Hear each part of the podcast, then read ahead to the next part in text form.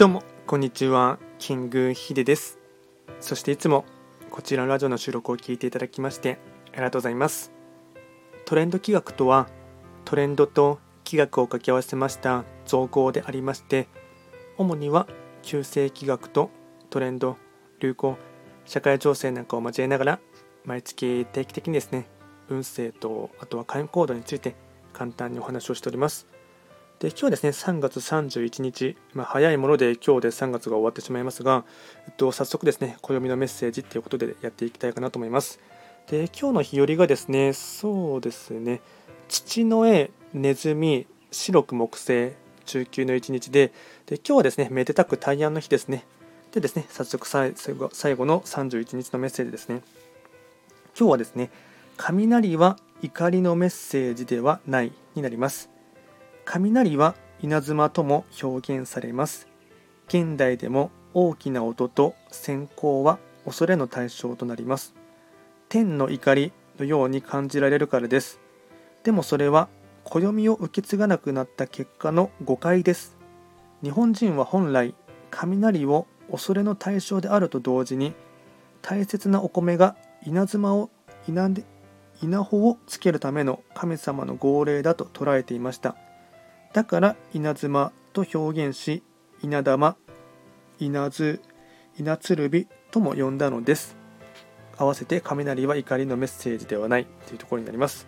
で今日はですね、えっと、合わせて不安の種を具体化するっていうところもですね、まあ、昨日の神様を正しく恐れるっていうところともですね、まあ、若干日和的にはまだ続くところもありますので不安の種っていうところも具体化するっていうところもですね一つ考えていただければなと思います。あとはですね、今日のご利益フードといたしましては、玄米ですね、玄米。まあ、あまりですね、白米の方が正直、まあ、味的には美味しいっていうふうにですね、思うかと思いますが、まあ、栄養素で言えば玄米の方がですね、えー、と栄養素は高いと思いますので、まあ、食べる機会があればですね、積極的に食べてほしいかなと思います。で、あとですね、毎度ながら、えっと、その日のですね、非番を見ながらフリートークしていこうかなと思いますが、えっと、本日が白く木星中級の一日ですね。なので、2023年の年版と全く同じですね。えっと、そうですね。まあ、やはりですね、うん、気になるところといえばですね、えっと、北の場所に落ちている旧歯火星ですね。まあ、僕自身も旧歯火星の星というところもあってですね、まあ、やっぱり今年はですね、えっとまあ、なかなかですね、体調的な部分でもですね、うん、すぐですね、体調を崩しやすかったりですね、あと体力も落ちたなっていうのもすごく思いますし、うん、そうですね、なかなか流れ的にですね、しんどいところはですね、ま、特に2023年夏前までがですね結構ピークで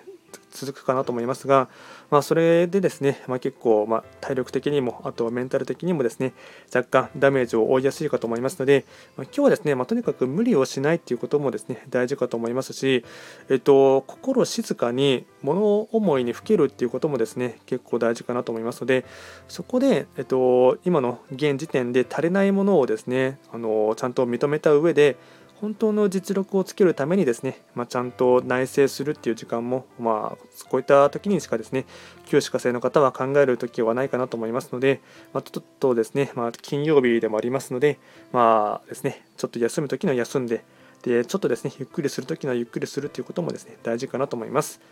ではですね、今日は簡単にですね、3月31日が父の絵、えっと、ネズミ、白く木星、で、大安の日ということでしたので、まあ、3月もですね、となんとか毎日ですね、更新できたかなと思いますので、まあ、ちょっとそのあたりはですね、自分だけでもですね、あの